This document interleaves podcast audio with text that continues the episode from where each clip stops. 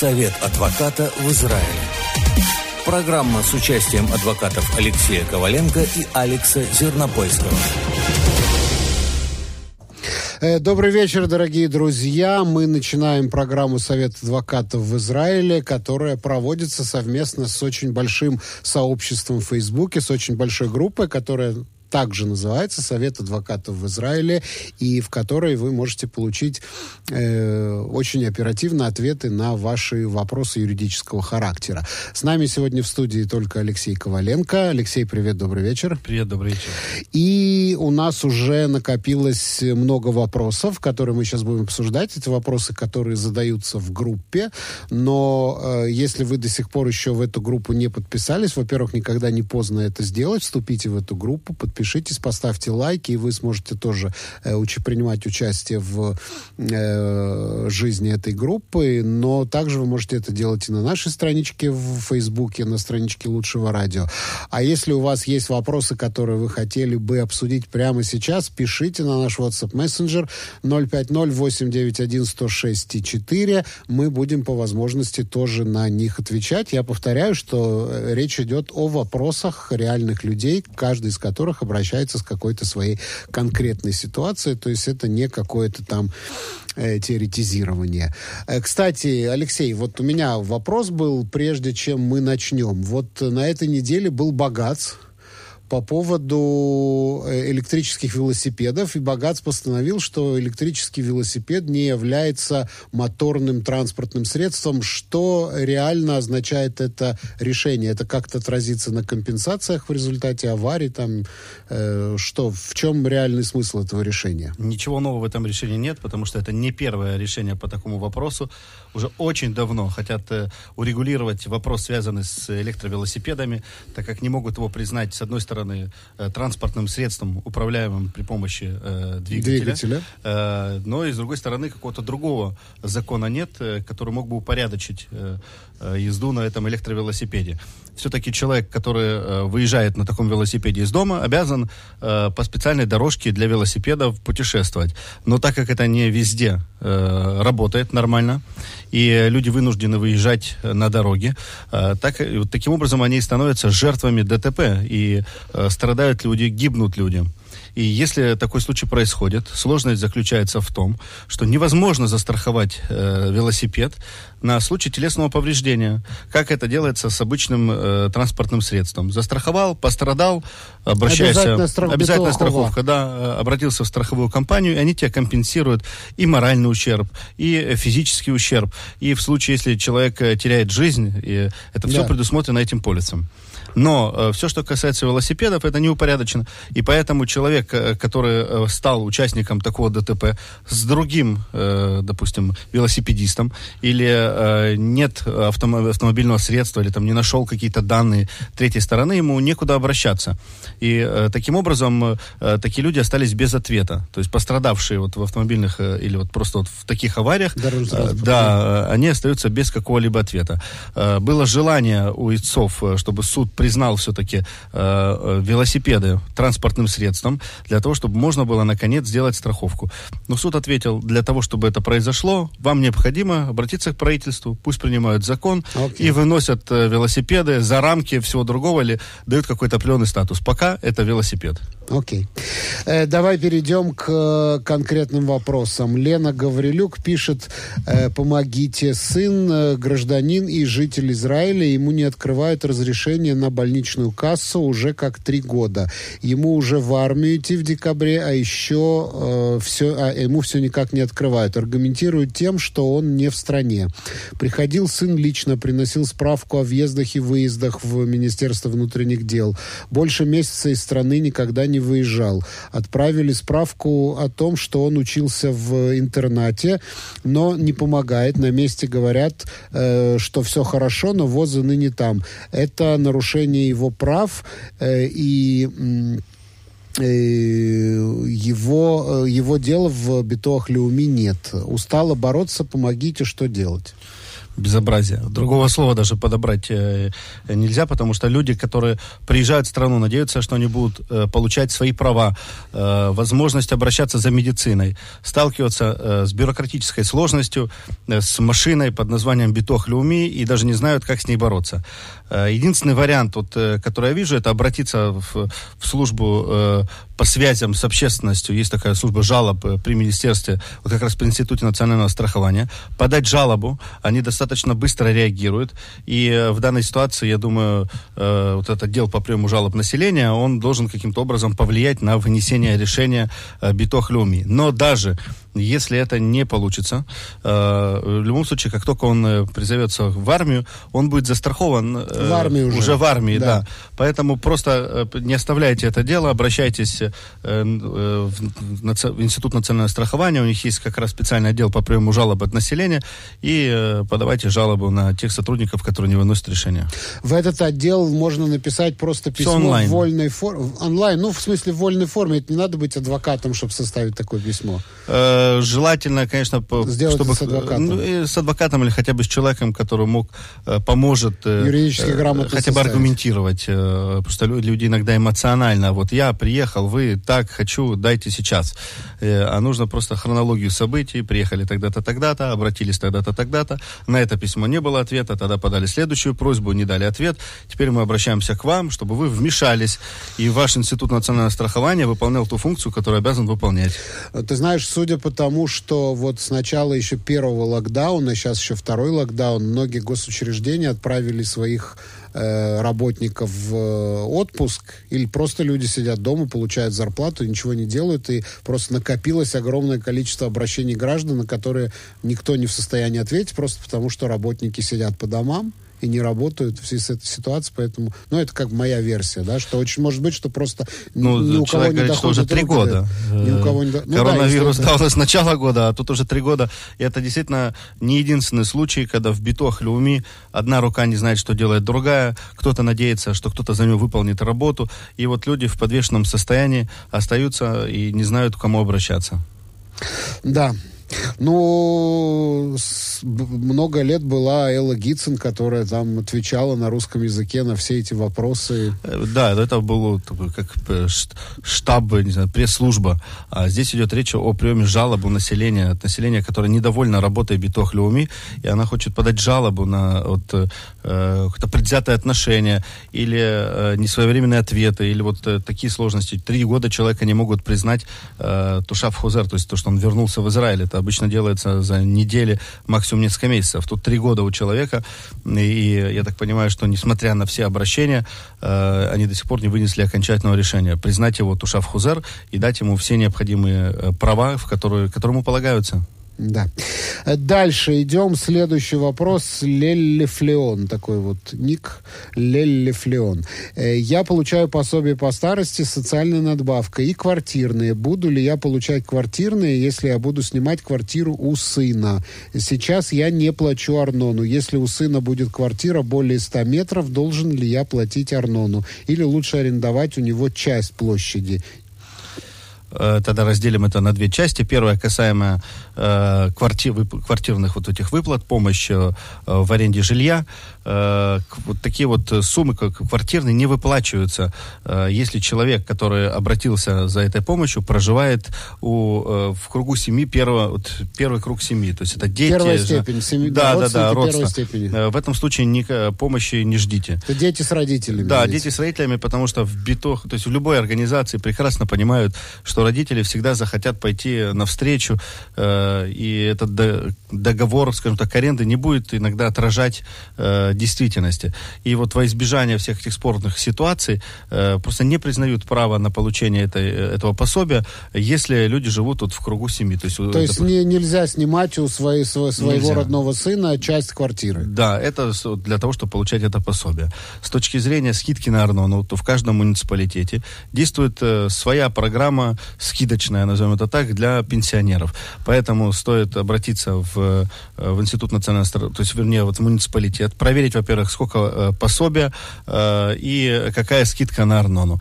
Если хотят скидку на Арнону, то тогда нужно будет обращаться, с, делать договор, конечно, с родителем, и вот в, в той, относительно, скажем так, того, той площади, которую занимает родитель, там и будет полагаться скидка. Насколько я помню, есть у них, значит, установленный порог, что э, пенсионеры, которые получают социальную надбавку, освобождаются от уплаты Арноны, э, если квартира площадью меньше 100 метров. А если да. она больше, то они должны платить Арнону только вот за эти метры, которые больше. Все верно, но тут мы не знаем... Но э, тут а, еще тут... несколько человек проживают в квартире. Да, то есть, да. если, допустим, э, проживает там семья из трех человек, и он один льготник, значит, они только на одну четверть могут получить. Мы уже сталкивались, да, с такими вопросами. У нас даже э, люди, которые снимали огромные виллы в Герцеле и Петоах, э, э, все это оформляли на своих родителей, чтобы подумать, получать какие-то скидки. Но в Израиле все-таки это не та сторона, которая просто так раздает скидки и проверяет каждый случай индивидуально.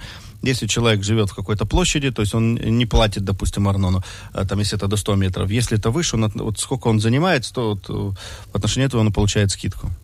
Окей, идем дальше. А вот мы получили э, сообщение от нашего слушателя.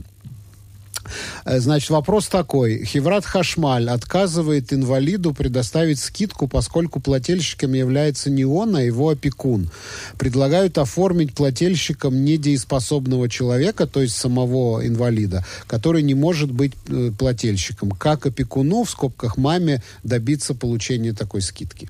Во-первых, обратиться с разъяснениями в, в электрическую компанию Хеврат Хашмаль, потому что очень странно, если э, эта скидка полагается человеку, э, так, инвалиду или недееспособному, и у него есть опекун, который вместе с ним проживает э, под этой крышей, то э, хотя бы в какой-то степени они должны дать скидку, но э, отказывать только на основании того, что э, квартира записана или счет выходит на имя опекуна. Ну да, они предлагают насчет этого недееспособного человека оформить э, счет на электричество государства. Теоретически это возможно э, с разрешения опекуна, и пусть обратятся в, бит, в как раз вот в Хеврат Хашмаль для вот выяснения, каким образом они могут это решить, потому что так просто отказывать людям не имеют права. Но если человек недееспособный, есть у него опекун, и че, не, на недееспособного человека э, оформляется счет на электроэнергию, то все равно де-факто э, по этому счету будет отвечать опекун, а не... Я про это говорю, что оно не, не меняет ситуацию. То есть и, э, тот же состав семьи, э, формально просят поменять местами людей для того, чтобы можно было дать скидку. Но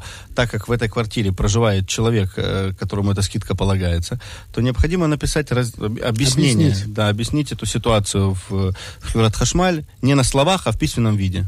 Окей. Okay. Милана Лагода пишет. Здравствуйте, хотела бы узнать.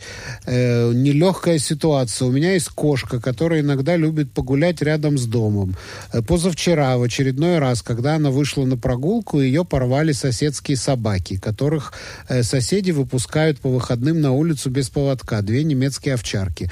Мало того, что они гоняют кошек, так и к людям собаки относятся очень недоброжелательно. И, по словам соседей, неоднократно э, пытались говорить с муниципалитетом по поводу этих собак, но ничего э, не предприняли. Людям страшно выпускать на улицу детей, выходить гулять, не то что животных выпускать на улицу. После разговора с хозяевами собак меня культурно послали далеко и надолго. Я позвонила в полицию, на что сказали мне, что у них нет никаких полномочий с такими вещами разбираться. Сказать, что, сказали, что откроют общее дело и снова направили меня в муниципалитет.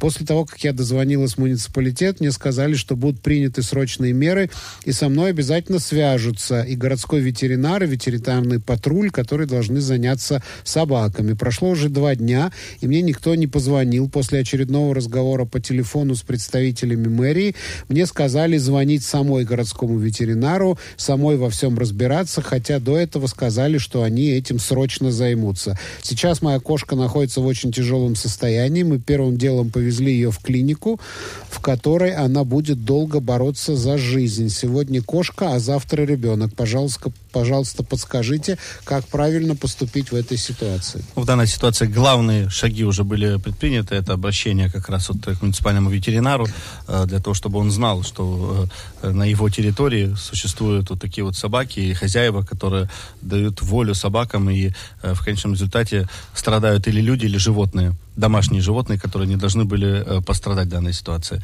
Э, было сделано обращение, это уже все хорошо. Но, помимо всего прочего, человеку полагается еще моральная какая-то э, компенсация или компенсация за то, что произошло. Он может обратиться с гражданским иском против вот этих людей, владельцев этой э, собак, потому что собака на территории вот как раз парка или там, где есть дети, человек обязан ее держать в наморднике, он не может просто так овчарку держать без намордника, который может действительно не просто у кого-то укусить, а разорвать. То есть обязательно выгуливать собаку, обязательно в наморднике? Конечно, если рядом есть люди, это угрожает опасности окружающих, обязан человек держать ее в наморднике. Поэтому сообщили как раз ветеринару, сообщили ветеринарный патруль, да, вот так вот у нас все работает. Вы обратились в надежде, что они уже через час этим займутся, но у них есть другие жалобы, другие вопросы. Слушай, вот я просто помню, в 90-е годы одна моя знакомая, ее укусила собака на улице. Небольшая собачка, ну, прям не страшная, небольшая собачка. Э, она тут же взяла у хозяйки собачки данные, э, потом, э, ну, для, для того, чтобы, по всей видимости, там, бешенство и так далее. Но потом она решила и подала иск, и она получила 60 тысяч шекелей компенсацию по суду. Тогда, в 90-е годы, это были огромные деньги. Она купила себе на это новую машину. Вот. Но если собака покусала твою кошку, ты имеешь право на компенсацию? В данной ситуации это, это моральный ущерб человеку. То есть человек понес какие-то, я же так понимаю, что э, кошка э, в тяжелом состоянии, то есть есть какие-то расходы определенные. И поэтому все эти расходы, все эти квитанции необходимо сохранять и потом гражданский иск подавать против владельцев э, э собаки. Это и сегодня э, пользуется популярностью. Если человека укусили, он не будет ждать, он будет подавать иск граждан, гражданской ответственности, деликтный иск против владельцев э, этой собаки. Э, но это не надо бизнес-идеи людям давать, гулять рядом с собаками. 60 тысяч шекелей это не маленькая сумма, но не всегда суд выносит такие э, суммы в зависимости от того, э, какой ущерб здоровью э, физическому и моральному был нанесен. Ну, а если нанесен ущерб здоровью кошки, как оценить моральный ущерб? Я просто моральный ущерб хозяйки. Цинично. Мы не говорим да. сейчас, что про моральный и как ущерб хозяйка кошки. сможет доказать, что ей был нанесен ущерб, скажем, на 60 тысяч шекелей? На 60 тысяч нет, но люди обычно, которым нанесен какой-то моральный ущерб, обращаются к психологам, к социальным работникам, какая-то травма, ходят на э, такие вот встречи, э, потом это все собирается находится в вместе с другими э, документами, такими как э, э, справки из ветеринарной клиники о расходах, которые понесла хозяйка. Да, вот это да, расходы, конечно, это сто процентов. Да, но вот 60 тысяч шекелей, там же тоже была часть моральный ущерб. Возможно, и, я просто не да, помню. Да, это всегда разделяется. В данной ситуации человек, который наблюдал, как его домашнее животное разрывают две овчарки, в любом случае какая-то травма осталась. Поэтому рекомендую обратиться к психологу, а уже после того, как у вас... Это, кстати, увеличит, да, там Э, возможность и компенсацию. И уже потом обращаться в суд. К адвокату и в суд. Э, Алексей, э, спасибо тебе. Давай мы сейчас сделаем небольшой перерыв. У нас буквально минутка рекламы. Потом мы послушаем песню, которую я очень-очень-очень люблю. Это, видимо, Саша Гозный решил подлизаться и поставил мне ее в плейлист. Очень-очень люблю эту песню. Я смотрю, нам уже приходят вопросы от наших радиослушателей, но мы, тем не менее, сделаем небольшую музыкальную паузу. А вы, дорогие друзья, я напоминаю вам, если у вас есть вопросы, вы можете их задать нам на WhatsApp Messenger 050-891-106-4 и получить ответ. Ну, будем по мере возможности отвечать на ваши вопросы. Реклама, небольшая музыкальная пауза. Э, я вас уверяю, что вам эта музыка очень понравится. И мы э, продолжим программу Совет адвоката в Израиле. Совет адвоката в Израиле. Программа с участием адвокатов Алексея Коваленко и Алекса Зернопольского. Продолжаем, дорогие друзья. 8 часов и 27 минут. И я напоминаю, что вы можете задавать ваши вопросы на наш WhatsApp мессенджер 050-891-106-4. Э, со мной в студии адвокат Алексей Коваленко. Меня зовут Свизильбер. И я напоминаю вам, что мы здесь обсуждаем э, не только вопросы наших радиослушателей, но и вопросы из группы, одноименной группы в Фейсбуке «Совет адвокатов в Израиле». Одна из самых больших групп, посвященных юридической тематике. Э, ну, мы сейчас, мы сейчас вернемся к вопросам из группы, но вот э, внеочередной вопрос поступил от нашей слушательницы Натальи. Э, женщина, новая репатриантка, второй год в стране, 91 год. Первый год за Арнону была скидка 90%. В этом году присылают полностью всю сумму. Э, дочь э, живет у друга с бабушкой во время карантина жила временно. Во время первого карантина внук учится в интернате. Дочь ходила в муниципалитет, чтобы оформить Арнону, скидку на Арнону маме как пенсионерке. Ей ответили, что так как большой расход электроэнергии и воды, то явно бабушка не живет одна и предложили в договор на съем квартиры вписать внука. Внук там постоянно не живет. Ирия сейчас требует, э, и, а, Ирия сейчас то работает, то не работает. Дочь во время карантина не могла попасть в рабочие часы в муниципалитет из Крайот. Э, год уже э, на исходе. Как нам быть? Как оформить Арнону правильно? Звонить пытались, но дозвониться очень трудно когда человек подает э, просьбу на скидку вот как раз э, Арнона или в э, любые другие расходы, коммунальные расходы, он указывает количество человек, которые проживают, особенно если это вода, количество людей, проживающих в квартире. Э, если бабушка живет одна, то, понятное дело, она и получает эту скидку, как один человек, который там проживает. Но по расходу электроэнергии, скорее всего, и воды, они видят, что там проживают еще люди. И э, вопрос, который, понятно, интересует муниципалитет, является ли это вот такой формой получения скидки, когда в квартире проживает вся семья, или же все-таки бабушка любит э, купаться и э, включать кондиционер. Жечь электроэнергию. Жечь электроэнергию.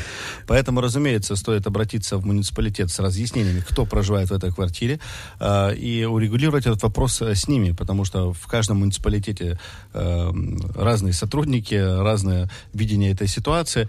Э, конечно, и полагается скидка, или хотя бы за ту территорию, на которой она проживает, или на всю, э, всю, всю площадь квартиры.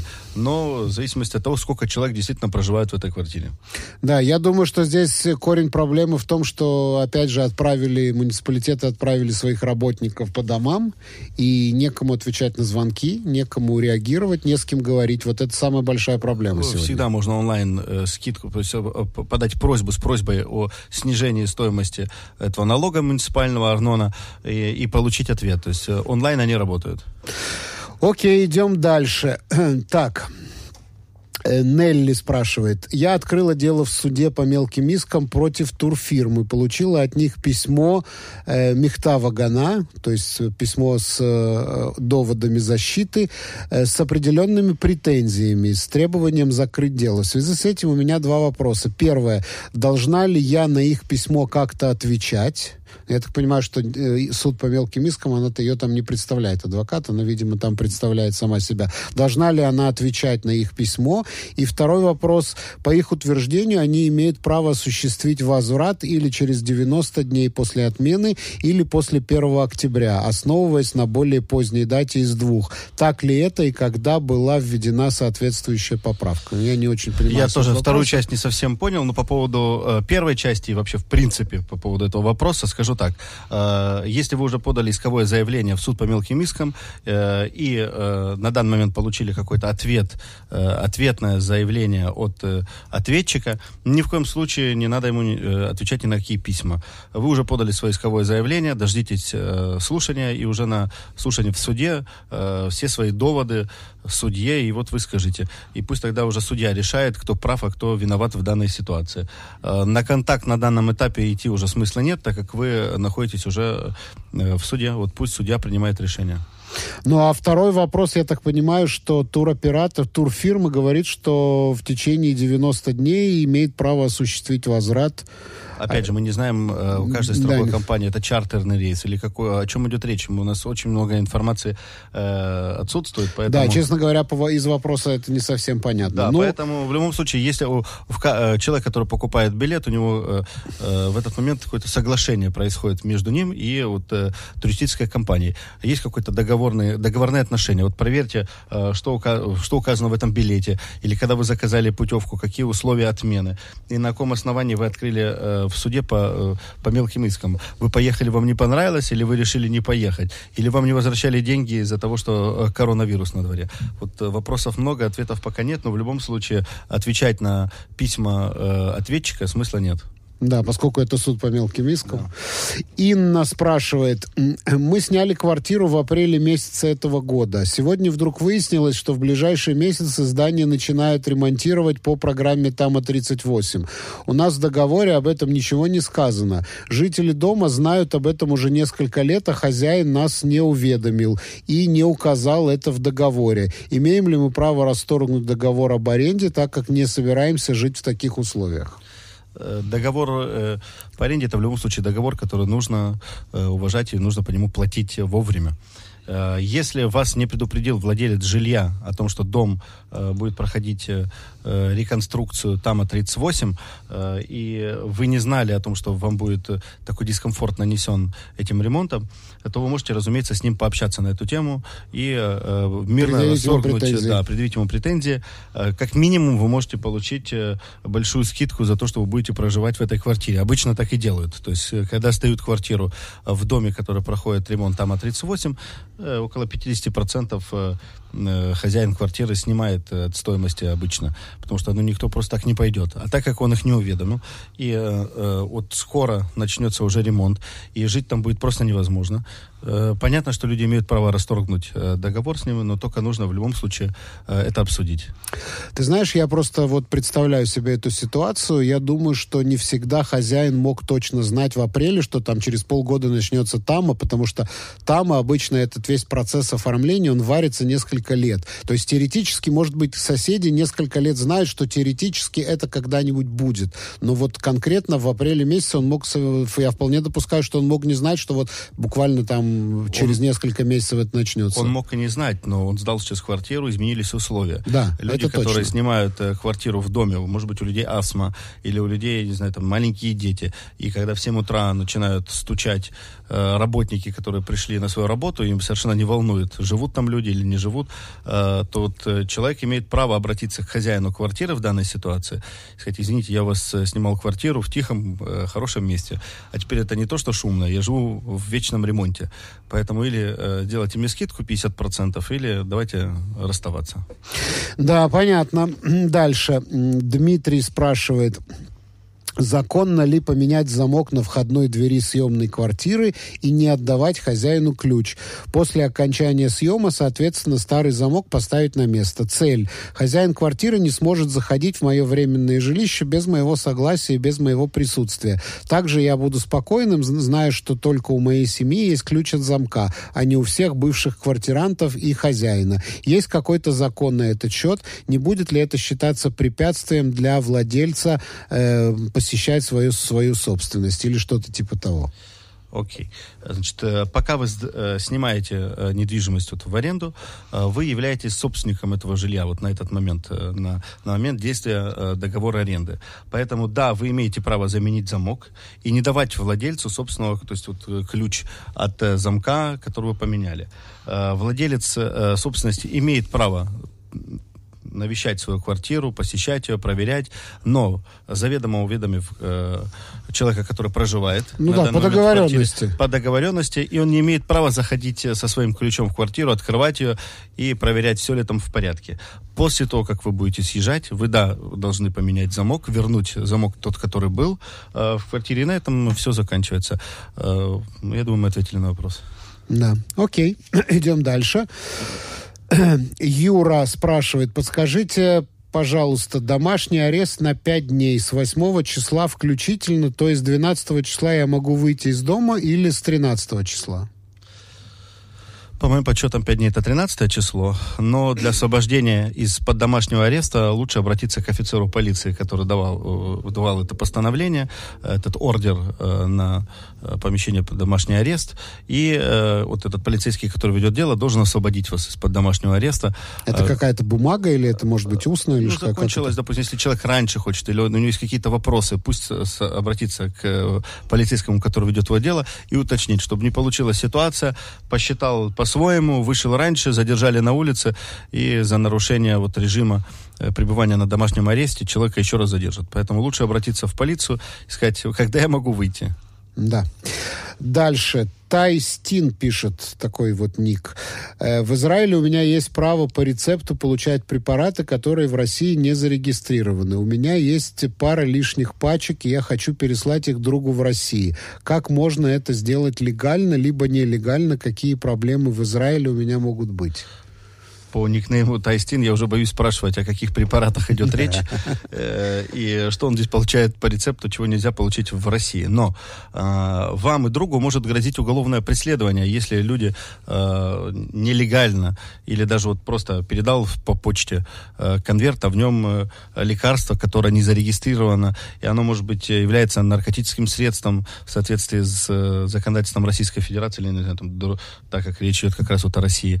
Поэтому, чтобы избежать избежать э, таких проблем в будущем, лучше ничего не отправлять, особенно медикаменты. Э, если уже передаете, то передавать с кем-то. И то надо проверить, что этот медикамент не является наркотическим средством. А то тот человек, который передавал, э, может э, потом обращаться в наш офис, как это делали другие, задержанные в России за наркотики. Э, лучше этого не делать. Да, но это не проблема с израильским законодательством. Израильское это законодательство... Проблема, конечно, э, у нас, если это не является наркотиком, в зависимости от того, Человек как... купил это в аптеке, он может это отправить. Да, он может это отправить. Но если человек отправляет, к примеру, э, в аптеке получил здесь марихуану, а, окей. И отправил марихуану э, письмом своему другу в, в Россию. Тут не мог по рецепту получить там. Тот это получил. Тут есть уже два участника преступления. Один, который отправил, второй, который получил. Ты знаешь, была такая очень э, грустная история именно в России. Вот об этом гремели социальные сети, что у женщины ребенок был с очень каким-то э, тяжелым генетическим заболеванием. У него были сильные боли, и паллиативная медицина там довольно в зачаточном состоянии находится, и э, ей, ей порекомендовали паллиативные средства из-за рубежа, потому что такое в России нельзя достать. И она выписала вот э, как, какое-то средство очень сильно обезболивающее из Америки, кажется, и в тот момент, когда она его получила, ее бедную арестовали, потому что оказалось, что это в России считается наркотиком и не разрешено к употреблению. Хотя, по-моему, выписал ей рецепт на это российский врач, если я не ошибаюсь. То, то есть самое, рецепт был. Да, то же самое э, пациент из России, который лечится в Израиле от онкологии, и ему выписывают марихуану как средство лечения – и он с этим рецептом марихуаны садится в самолет в надежде, что его пропустят, э, его ожидают большие проблемы, когда он приземлится. Поэтому да. лучше не рисковать. Мы помним на Аму и Сахар. Да. Как, кстати, Мы ее тоже да, да, уже давно забыла, наверное, Забыла? Э, хорошо. Так, идем далее. Просто если кто-то не знает, то Алексей Коваленко и Алекс Зернопольский представляли на Аму и Сахар в в процессе возвращения ее из России да, в Израиль. Да, в процессе возвращения, да. Э, Мария спрашивает. Добрый день. Э, владелец квартиры потерял чек бетахон на 10 тысяч без даты и имени. То есть человек, которым не было вписано дата и имя. В группе, имеется в виду группа Совета адвокатов в Израиле, в группе я прочла, что следует попросить его о расписке, в которой он берет на себя ответственность за потерянный чек, если кто-то им воспользуется. Я попросила его об этом, после чего э, я ушла в игнор, он меня игнорирует. Я продолжаю снимать ту же квартиру и отдала ему уже новый чек на 6 тысяч при заключении нового договора на новых условиях. Еще не зная, что предыдущий чек потерян. Вопрос, я могу как-то надавить на человека, чтобы мне дали эту расписку через полицию или как-то по-другому действовать? Или по закону он может коллекционировать мои чеки без проблем, а я буду лишь э, обменивать их потом в банке, отменять их потом в банке, простите. Я думаю, намного проще э, самой составить письмо. Э, во-первых, аннулировать э, чек, который был выписан ему э, в первый раз, э, и попросить, то есть, со- составить письмо, в котором он соглашается с тем, что че- это на основании того, что чек был утерян, был выдан альтернативный чек, вот его номер. И поэтому банк э, без труда отменит старый чек без каких-либо последствий в будущем, если кто-то его предъявит. Окей, окей. Дальше идем. Екатерина э, спрашивает, у меня вопрос по армейскому призыву. Сыну 23, новый репатриант, женат. Жена в Москве, не гражданка Израиля, приехать не может. Как быть с армией? Ему надо быть женой и содержать ее.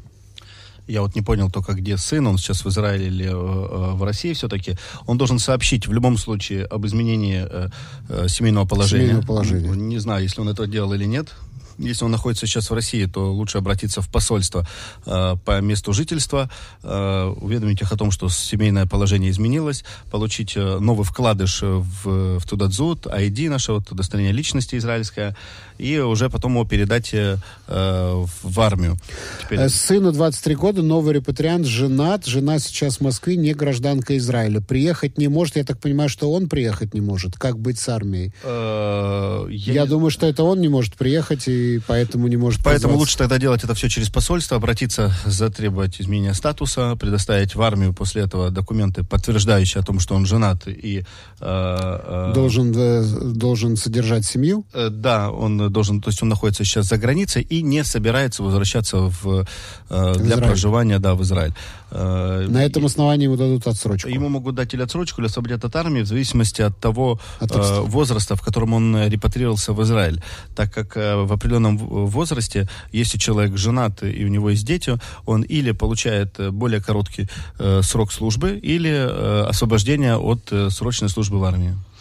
Илона спрашивает, э, имеет ли право бывший муж переводить алименты на счет ребенка после 18 лет или только на счет мамы?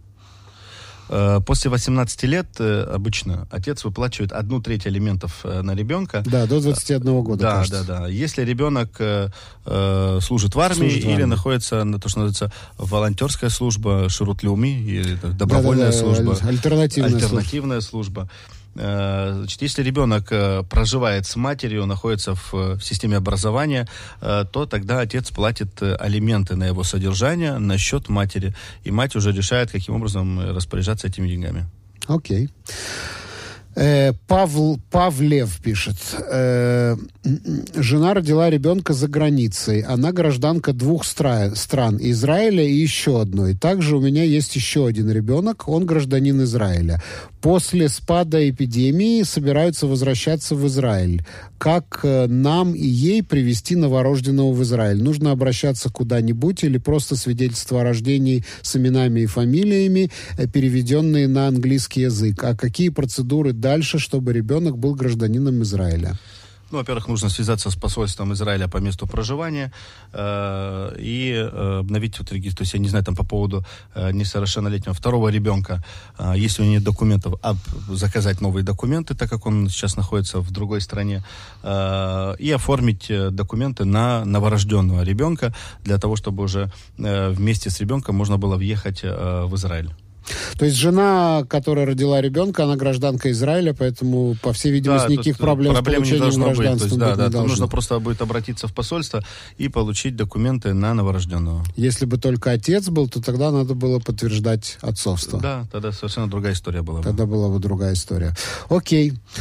София пишет. Мой папа, 83 года, инвалид-колясочник, израильтянин. Сейчас живет в Москве по медицинским показаниям. Хочет жениться и приехать с женой на родину. Сможет ли она с ним вылететь как жена? Интересно, то что же за медицинские показания, что в Москве нужно жить. Э, Но в любом случае, когда речь идет о э, 83-летнем инвалиде-колясочнике, который связывает свою судьбу э, с новой супругой, с новой пассией, конечно, МВД захочет э, узнать, э, фиктивная эта связь или нет.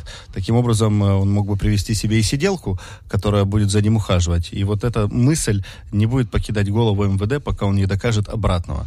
Поэтому въехать вместе с супругой в Израиль он не сможет. он обязан приехать в первую очередь сам в Израиль, обратиться в МВД по месту жительства. В его случае я без, я даже не сомневаюсь, что разница в возрасте между отцом и женщиной, она как минимум лет 15-20, что тоже не добавит в эту просьбу ничего положительного, а только будут дополнительные вопросы.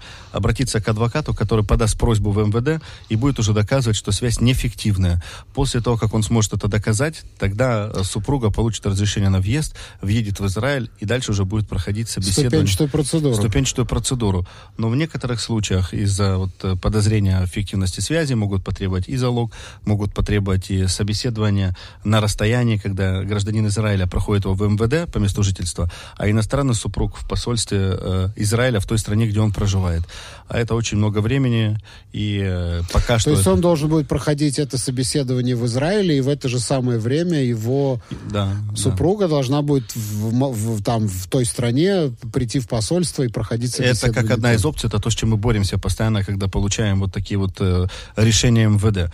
Э, в любом случае, возраст э, и, э, я вижу тут физические возможности э, отца, что он инвалид-колясочник, э, уже...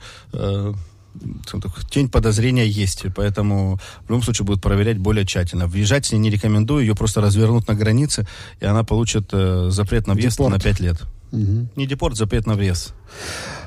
Ася пишет, э, такая ситуация, к окончанию договора за съем квартиры студии остался месяц до окончания договора остался месяц, за который у меня нет средств заплатить, потому что я осталась без работы, и в стране я одна. Хозяин квартиры заключил со мной договор, что я должна предупредить за два месяца о том, что не продолжаю аренду. 15 ноября заканчивается договор за год. Э, у хозяина нет моих чеков, так как я отдавала наличные. Я гражданка Израиля. Как поступить правильно в этой ситуации, чтобы хозяин не подал на меня в суд? Э, очень буду благодарна.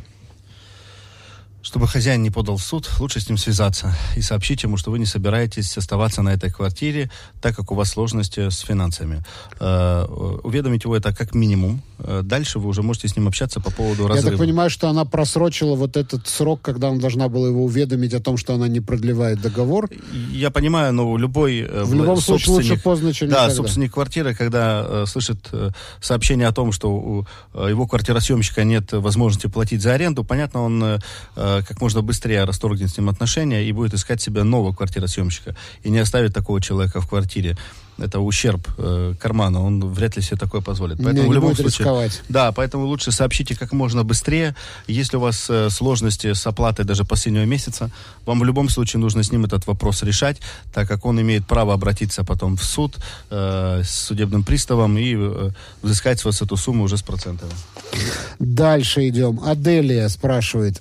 Подскажите, пожалуйста, как действовать в такой ситуации? Подруга обратилась к адвокату, которого ей посоветовали. Изначально сумму адвокат ей озвучил 45 тысяч шекелей. Э, в течение процесса адвокат неоднократно выставлял ситуацию в худшем виде. Не отвечал на вопросы и вела дело непрофессионально. Женщина-адвокат, как я понимаю. А при окончательном расчете она выставила сумму в 109 тысяч шекелей. Как это можно оспорить и есть ли способ упразднить такие вещи? Э, существует практика, что если адвокат, э, если человек обращается к адвокату, э, и они говорят какую-то сумму гонорара, и адвокат не составляет соглашение между адвокатом и доверителем, то суд всегда на стороне доверителя, потому что человек не может ожидать, какой конечный счет ему выставит адвокат, и только доверяет доброму слову этого адвоката. То есть так не работает. Должно быть соглашение, где четко прописано, какие этапы будет сопровождать адвокат, и какую сумму человек должен платить на каждом этапе. Если такого соглашения нет, человек может э, обратиться в палату адвокатов с жалобой на э, данного адвоката. И, э, во-первых, все эти доводы о том, что он не, некачественно выполнял свои профессиональные обязанности, халатно и вообще был не в курсе дела, это, то есть часть, конечно, будет принята к рассмотрению, часть это эмоционально. Но если нет соглашения, которое объясняет, как 45 превратили в 109, то э, очень часто суды идут навстречу именно доверителю, а не адвокату. Ну, я так понимаю, что нет и договора, который 45 подтверждает. А если нет, то вообще можно, тогда идите к другому адвокату. Это будет стоить дешевле. Но а, а, оплата, которую выставляет адвокат, она как-то исчисляется в зависимости от количества часов, потраченных на это дело? В каждом случае это индивидуально. А, индивидуально. В некоторых э, ситуациях это почасовая оплата. В некоторых это глобальная, допустим, стоимость вот за такое действие. Сколько бы не понадобилось Да, каждое дополнительное действие стоит. То есть это все прописывается в соглашении, чтобы потом не было такой ситуации. А почему не 300 тысяч? Ну, Почему да. там не полмиллиона? Э, поэтому э, человек должен получить эти объяснения, на каком основании и кто давал соглашение, то есть давал ли он согласие на вот эту разницу. Ты знаешь, может быть и такая ситуация, что она какую-то бумажку подписала, и эта бумажка лежит у ее адвоката, она просто про нее забыла. Такое тоже может, может быть. Может такое быть, поэтому лучше обратиться к адвокату в первую очередь за разъяснением и объяснить, что нет соглашения, поэтому вы в любом случае будете оспаривать данную сумму. Окей. Последний вопрос, я думаю, успеем. Э, Людмила спрашивает. Подали в суд по мелким искам на магазин, где была куплена стиральная машина, крупная сеть. Сегодня позвонил из магазина, вроде как адвокат, и сказал, что ну, надо подавать иск на поставщика. Но мы же оплачивали в магазине, и кто поставщик, нам не, не сказали, и мы не знаем. Что гласит закон? Если с вами э, связался адвокат э, противной стороны, значит, вы действуете правильно э, и бьете в правильном направлении. Всегда нужно искать карман пошире. Если вы обратились за оказанием услуг вот в этот магазин, и магазин вам предоставил некачественную услугу, и вы обращаетесь в суд по мелким искам, то это его уже проблема. Он должен будет пригласить третью сторону, на которую он ссылается, и привлечь ее к ответственности. То есть перенести часть ответственности на третье лицо. Человек, который вот истец, не обязан этого делать, который обратился в суд, он не должен делать работу ответчика, так как все, что плохо ответчику, хорошо истцу. Вот в данной ситуации э, ни в коем случае э, не надо ничего, никаких действий э, предпринимать, просто дождитесь слушания по вашему процессу, и все станет на свои То есть места. сеть должна компенсировать, а потом пусть сеть на поставщика обычно, подает сколько угодно. Обычно сеть, то есть или сразу подают иск на обоих, то есть и на человека, который продал, и поставщик, или же э, подают на вот э, человека, который э, предоставил эту услугу, продал ее, а дальше уже, если тот э, по цепочке считает, что он невиновен, он должен сам привлечь э, третье лицо да, э, к этому процессу и перенести часть ответственности на него. Окей. 18 э, часов 54 минуты. Дорогие друзья, мы будем закругляться. Наше время подошло к концу. Алексей, большое тебе спасибо. Спасибо. Мне кажется, сегодня мы, да, сегодня мы достаточно много разных да, тем да, затронули, да, да, и людям много, это будет полезно. Много тем затронули, людям будет полезно. И э, будем надеяться, что э, наши слушатели обязательно уделят внимание, зайдут в группу Совета адвокатов в Израиле, подпишутся в Фейсбуке и подпишутся на нашу страничку, конечно же, «Лучшее радио Израиль». Э, дорогие друзья, с, э, в, э, после окончания этого часа в этой студии появится Настя Гутина, программа «Руки в брюки», так что никуда не уходите. А я с вами прощаюсь до завтра. Завтра с 9 до 10 утра, как всегда, обзор газет, программа «Авторское право». Меня зовут Свизильбер. Э, на этом на сегодня все. Я желаю всем здоровья и терпения. Всего хорошего.